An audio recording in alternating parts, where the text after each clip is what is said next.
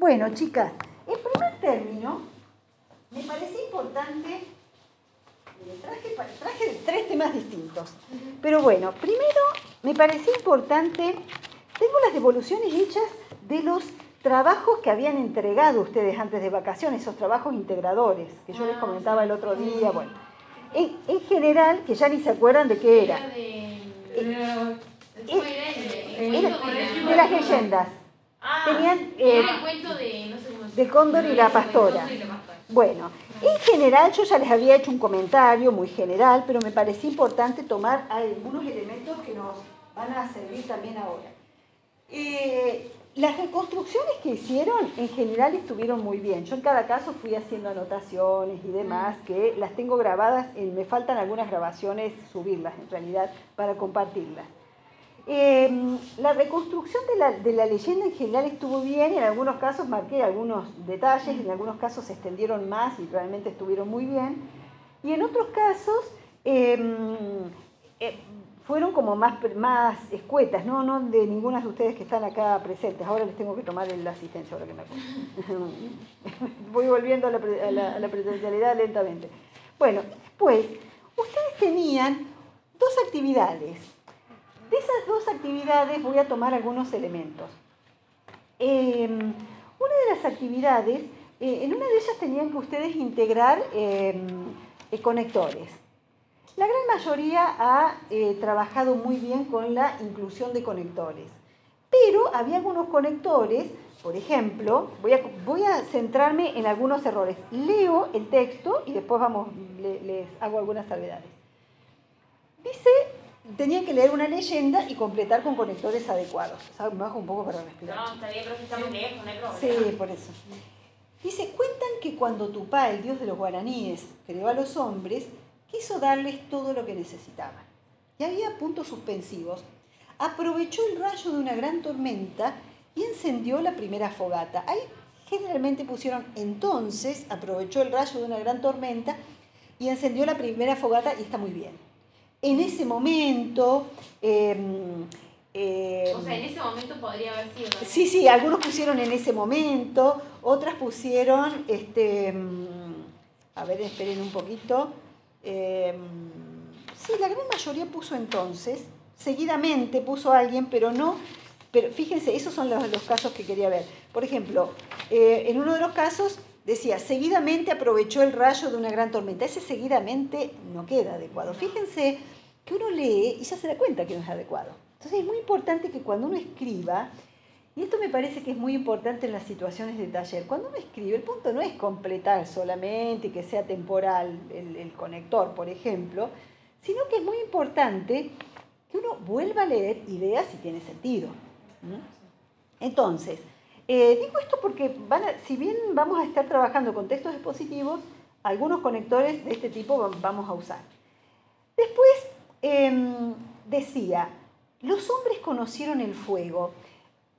Hay quienes pusieron de ese modo, así fue que, hay quienes pusieron al mismo tiempo, los hombres conocieron el fuego. En realidad al mismo tiempo los hombres conocieron el fuego, no. Porque es, si les enciende la fogata, la fogata, en ese momento, podría uno decir. En ese momento, pero no al mismo tiempo. Porque al mismo tiempo, ¿qué, qué implicaría? Que pasó simultáneo. Claro, en simultáneo otra cosa. Pero, eh, pero otra cosa pasó, al mismo tiempo pasó otra cosa y dice lo mismo. O sea, si le dio la fogata, conocieron el fuego, no es al mismo tiempo conocieron, en ese momento conocieron el fuego, sería el, el punto, ¿no? Digo, esto lo voy diciendo rápidamente porque no es complejo, pero me parece importante hacer esas salvedades. Y después dice, Em, enseguida Añá, el espíritu del mal, bajó a la tierra y tuvo un gran disgusto. Enseguida era una opción, probablemente no, no la, primera, pero era em, un día Añá, otro día, hay quienes han puesto, está bien, otro día Añá, em, días más tarde, podría haber sido tranquilamente, ahora me resultó como muy, un poco gracioso, ¿va? Que hubo dos casos. En un caso decían horas más tarde y otro minutos más tarde. Bueno, en las leyendas, horas más tarde o minutos más tarde, no, es como, no, no suena adecuado. O sea, no es adecuado por el género. Decir, bueno, minutos más tarde bajo aña. esa precisión en términos temporales, en la leyenda... Eso va como más para un cuento. Es para, para, otro cuento. Sí, para algo específico, como una, no sé, esas novelas policiales que todo está como ah, muy... Exactamente, eso les iba a preguntar, digamos. Es decir, bueno, por ejemplo, se fue, Juan salió, minutos más tarde llegó su amigo. Como muy específico, claro, pero el minuto más tarde, fíjense qué interesante esto, porque uno dice, mal, no está mal, lo que pasa es que no se ajusta a ese tipo de narrativa. La leyenda, decir minutos más tarde, no, porque justamente se ubica en un tiempo eh, más remoto, más, impreciso, digamos, el manejo del tiempo no, no implica precisión ahí. Entonces sí, días después, ahí yo lo que hice fue tachar el horas o el minutos más tarde y sí plantear más tarde directamente. Más tarde, días después, pero fíjense que es días después, no un día después o, o un día, que también un día tiene un valor así como más impreciso, ¿no? Pero fíjense qué interesante cómo los conectores, y esto me parece que es importante que uno lo vaya reflexionando, cómo hay conectores para los géneros. El género expositivo tiene conectores que son propios del expositivo. Y acá ha habido algunos que son más del expositivo que del narrativo. El narrativo tiene sus propios conectores, como mayor incidencia de algunos conectores, especialmente temporales y de causa-consecuencia, que ustedes los han marcado muy bien. Pero aparte de eso, eh, además, según el tipo de narración, como estamos hablando ahora, establece esto. Por ejemplo, nunca me pasó una leyenda tener minutos o horas más tarde. Digo, qué interesante, porque eso nos lleva a reflexionar. Y fíjense esto también, aprovecho, cómo se mira en el taller el error. Siempre el error es punto de aprendizaje. No es esto, ay, ¿cómo pusiste eso? O quedarnos, ah, no, esto no va es eh, siempre desde, desde el espacio del taller, el planteo es decir, bueno, la lengua nos da cantidad de herramientas. La lengua es un patrimonio maravilloso de la humanidad. El tema y cada idioma tiene su, capacidad para decir y su capacidad para pensar.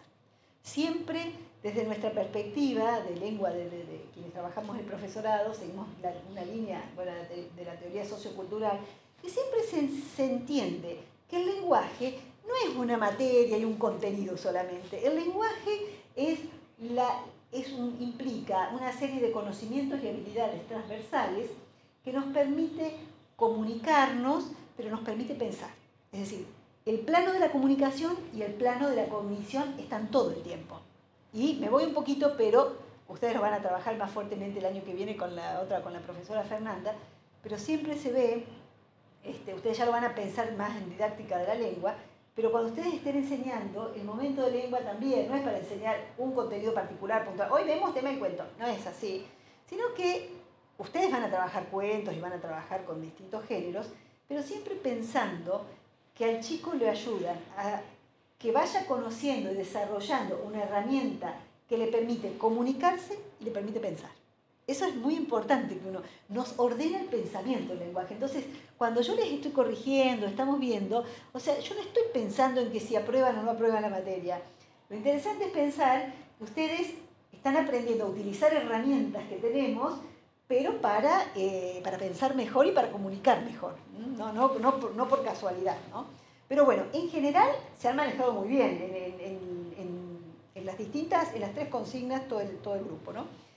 Eh, después, dice, estaba anocheciendo y pensó encontrar a los hombres temblando de frío, añade el espíritu del mal, ¿no? Dice, vio que sucedía todo lo contrario. Y ahí la gran mayoría escribió pero, que está muy bien, o sin embargo, o em, pero sin embargo, la gran mayoría ahí estuvo muy bien. Eh, ahí no hubo dificultades. Más adelante decía que, bueno, que veía que eh, algunos cantaban y bailaban alrededor del calor de las llamas. Añá se enfureció al ver que estos fogones ayudaban tanto a los hombres. Y había puntos suspensivos, decía, aspiró profundamente, hinchó sus mejillas de aire y sopló sobre los campos con todas sus fuerzas para apagar cuanta fogata encontraba en su camino.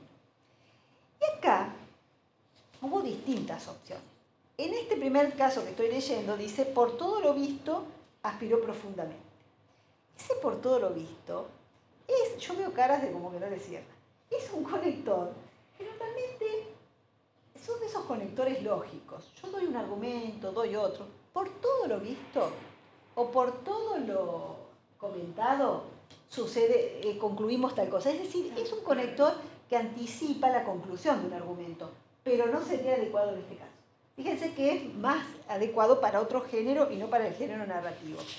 Pero sí hay quienes pusieron entonces, en ese momento, de pronto, eh, eh, se, le ocurrió eh, se le ocurrió soplar con todas sus fuerzas. No, perdón, este, este, me estoy diciendo otro. entonces aspiró profundamente, entonces, que estaría bien ahí. Y después, los hombres no entendían por qué el fuego comenzó a sacudirse con tanta violencia. A causa de que sentían mucho miedo, pusieron en más de un caso, o debido a que sentía mucho miedo, dado a que sentía mucho miedo, me parecen muy bien esos conectores que eligieron, que son de causa. A causa de que sentían mucho miedo, se apartaron de las fogatas y se cubrieron las cabezas con los brazos. Hay quienes pusieron como, como sentían mucho miedo, y está muy bien porque el como, en este caso, tiene un valor de causalidad también. Entonces, em, hubo otros otros conectores ahí que me llamaron la atención, no los hubiera pensado, pero que a veces, que en algunos casos estuvieron bien. Eh, ah, este, pusieron conector temporal y me pareció bien. Los hombres no entendían por qué el fuego comenzó a sacudirse con tanta violencia. Por momentos sentían mucho miedo. Se apartaron de las fogatas y se cubrieron las cabezas con los brazos. Ese por momentos yo no lo había pensado. No, no, no era más adecuado un causal, pero no me pareció mal. Si hay que ver que haya coherencia con los, con los verbos. Mm. Sobre todo lo vamos a ver en el final. Bueno, dice que las miles de chispas se desparramaron, etc. Y al final, Añá desorientado por las lucecitas que aparecían y desaparecían durante muchos años, siguió persiguiendo las luciérnagas por los campos. Y al final decía, los isondúes vuelan nerviosamente, encendiendo y apagando la luz, como si Añá todavía los persiguiera. Ahí, eh, antes de los isondúes, hay quienes pusieron, por todo eso, los isondúes vuelan nerviosamente, fíjense que implica como una conclusión, porque está hablando del pasado y nos lleva al presente. Es decir, bueno, desde entonces, lo, ideal sería que algunos pusieron desde entonces, o desde ese momento. Desde ese momento, los isondúes vuelan nerviosamente, encendiendo y apagando la luz, como si Añá todavía los persiguiera. Desde entonces, desde ese momento sería lo ideal. Acá en este caso escribió el, conector finalmente. Finalmente los isondúes vuelan nerviosamente. Porque finalmente indica, hubiese, sido, hubiese estado bien dentro de, una narrativa de estas características, pero finalmente los isondúes volaron. Si hubiese dicho, hubiese seguido una secuencia temporal, fantástico. Pero acá nos lleva a la actualidad. Entonces, desde entonces, desde ese momento sería lo, adecuado. Em, bueno, hasta ahí con los conectores. ¿Se entiende, chicas? Sí. Fíjense que es simple. No era difícil, en la gran mayoría hubo muy buena este, resolución. Pero, y a veces hay, resoluciones que a mí no se me hubieran ocurrido, ah, no lo hubiera pensado, pero mira qué bien eh, previsto. Digamos, esto me parece que es muy bueno, este, bueno, como, como uno eh, opera como usuario, ¿no? Después voy a tomar de, la otra actividad que me parece muy importante porque este, la última que tenía que ver con la puntuación, la gran mayoría actuó muy bien en ese ejercicio, lo leo todo y, este, después hago una salvedad en, un tipo de, en la primera oración que fue la más complicada, por lo que veo. Dice, según cuentan los guaraníes, cuando Tupá, este había que poner punto y seguido y en algún caso punto y aparte.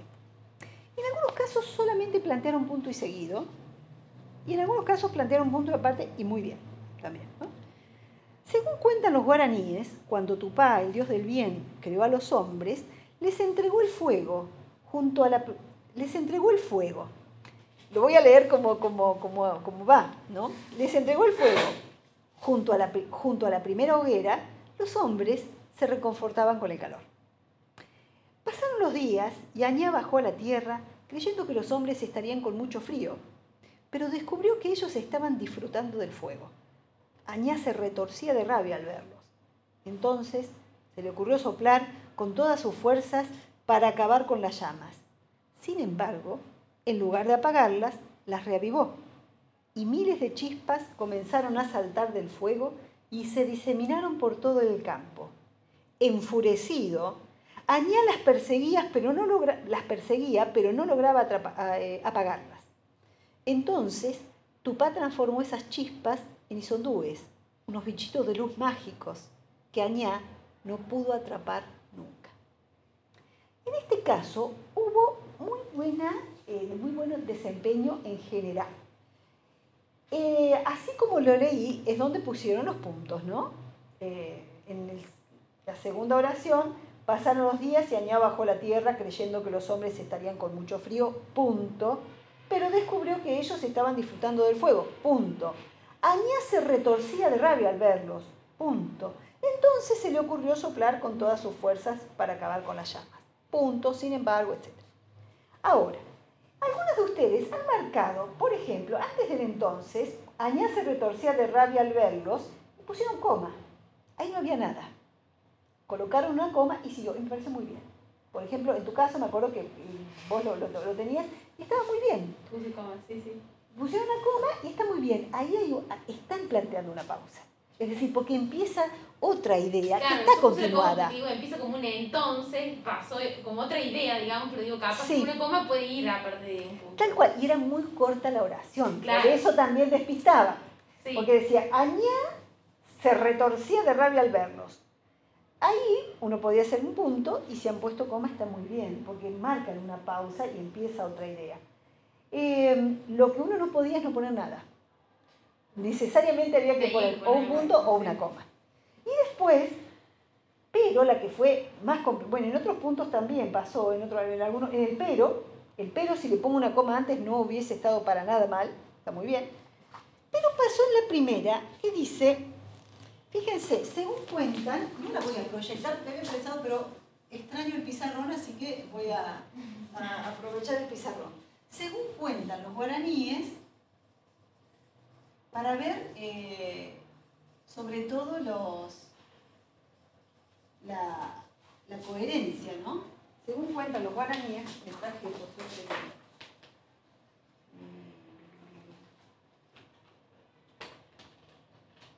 puse una...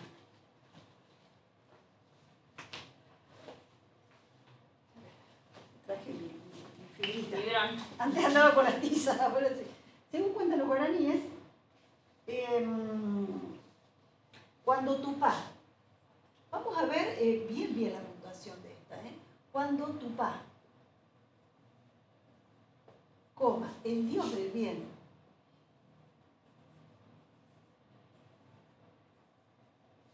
tanto que no escribo, eh, creó a los hombres, acá en realidad tendría que ir necesariamente una cosa. Según cuentan los guaraníes, acá tenemos una estructura que va sola, que tiene su autonomía, ¿no? Según cuentan los, según dicen los guaraníes, según cuentan los guaraníes, etc. Pero acá empieza. Cuando Tupá, el dios del bien, esta lo coloco entre comas porque es lo que ustedes han estudiado como aposición, ¿no? Esta es, yo podría decir, el dios del bien Tupá, invierto el orden y tranquilamente es adecuado. Entonces, como coloco una posición que en la base tiene la idea de una aclaración, entonces, y es omisible, entonces va entre comas, ¿no? Cuando Tupá, el dios del bien, creó a los hombres, coma. Esa coma es porque marca el fin de esta subordinada temporal. ¿Eh? Cuando yo empiezo con cuando, pongo coma cuando termino esa subordinada, esa idea subordinada. Entonces, cuando eh, Tupá, el dios del bien, creó a los hombres, les entregó el fuego, les entregó el fuego.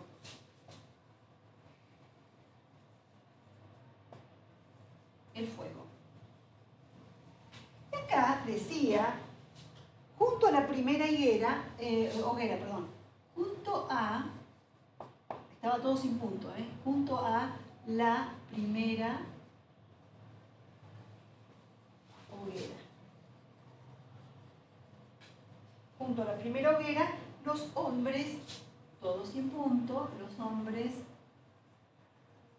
se reconfortaron con el calor.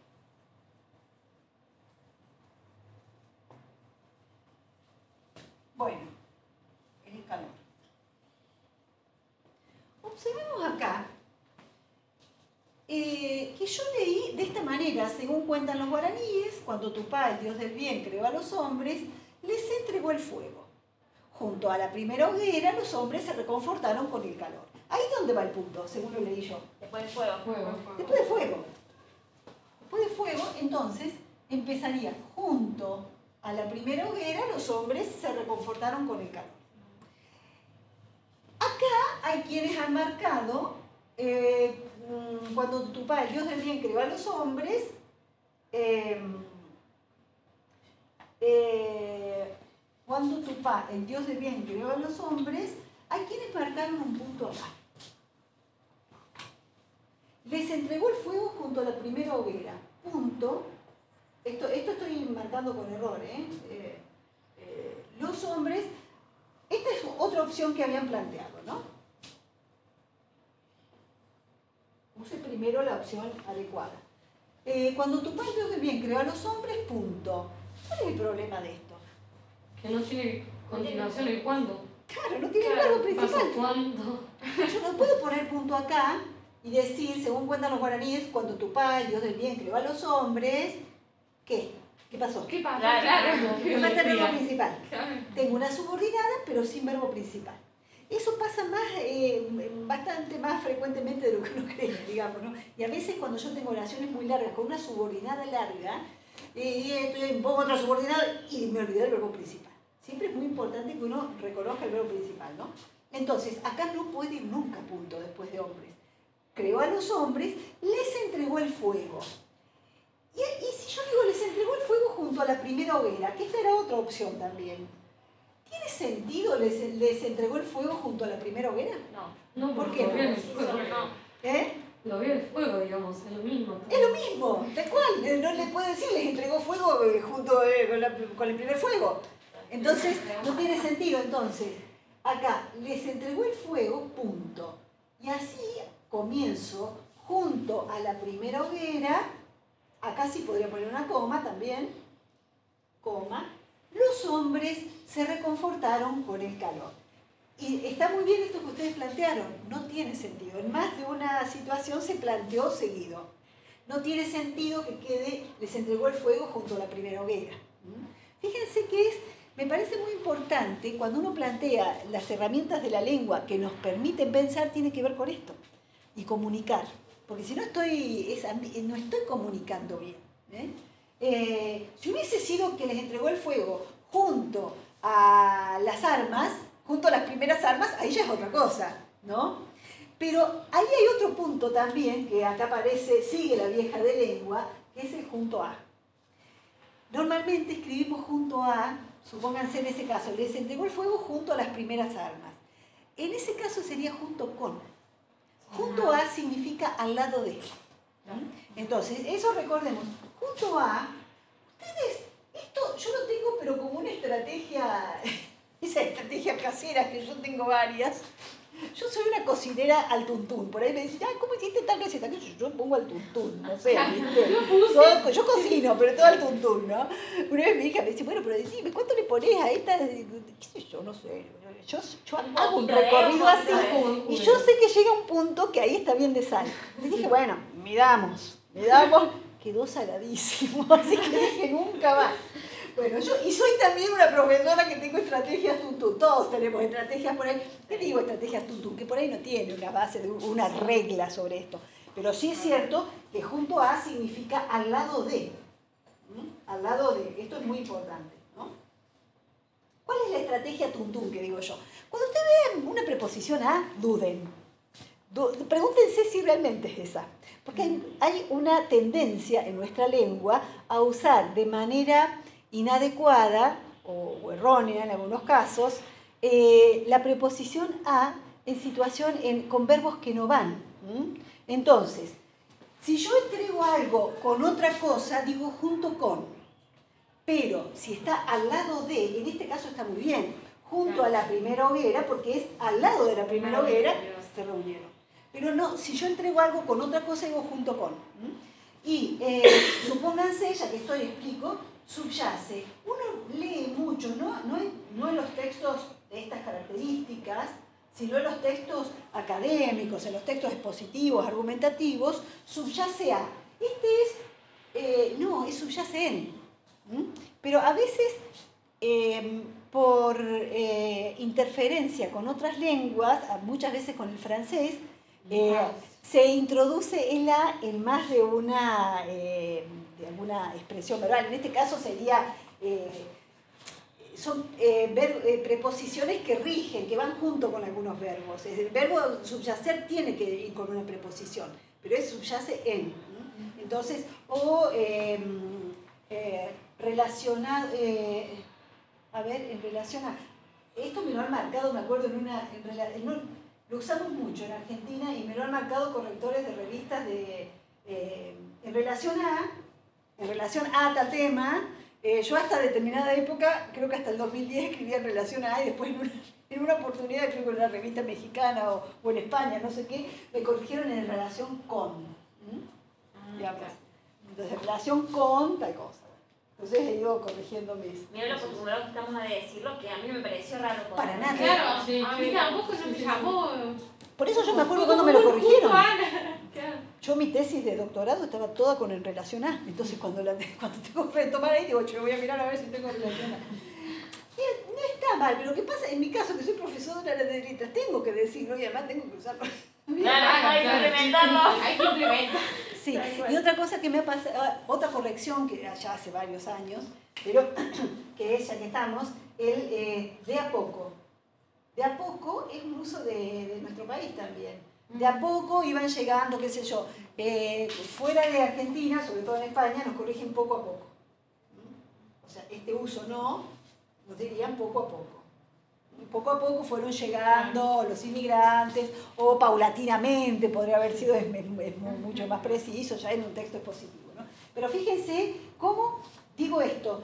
Yo, me pasa entonces hay tanto uso de A que no va. Entonces yo digo, mm, voy a mirar, ¿viste? Busco en internet. Claro, por dudas. Junto a o junto con, que van a encontrar seguro. Ponen junto a, junto con, o ponen junto a, y seguro que va a aparecer alguna otra opción para, para, para explicar, ¿no? Pero bueno, esto parecía que era muy importante, chicas, para marcarlo. Las demás, insisto, ha habido alguna coma y demás. Fue más claro cuando había un entonces, un sin embargo, hubo muy buen reconocimiento de dónde llegaba el punto. Pero acá, como podía eh, darse con otra posibilidad, este, eh, se dio esas situaciones que no estaban bien, ¿no? Esto de poner un punto después de hombres o poner este, un punto eh, recién en hoguera. Pero bueno, esto para ver cómo la puntuación, que parece un es un trabajo simple, pero implica todo un proceso de, de reflexión, ¿no? Donde yo pongo el punto Em, y donde yo también eh, eh, establezco la coma. Tenemos un, todo, todo un trabajo con la coma también para hacer, porque normalmente uno pone coma donde eh, haría una... Yo leo, y eso lo aprendí acá en el taller, pues yo decía, ¿por qué ponen Había gente que no ponía coma nunca y había gente que ponía coma siempre. Pero, ¿por qué ponen tanta coma? Y claro, había puntos donde uno, había momentos donde uno pone coma porque uno hace una pausa para leer. Que uno haga una pausa para leer no significa que voy a poner una coma. Que va a una coma, claro. Sí es cierto que, que, cuando uno tiene una coma hace pausa. Es al revés, digamos. Porque la coma es una marca de eh, significa algo.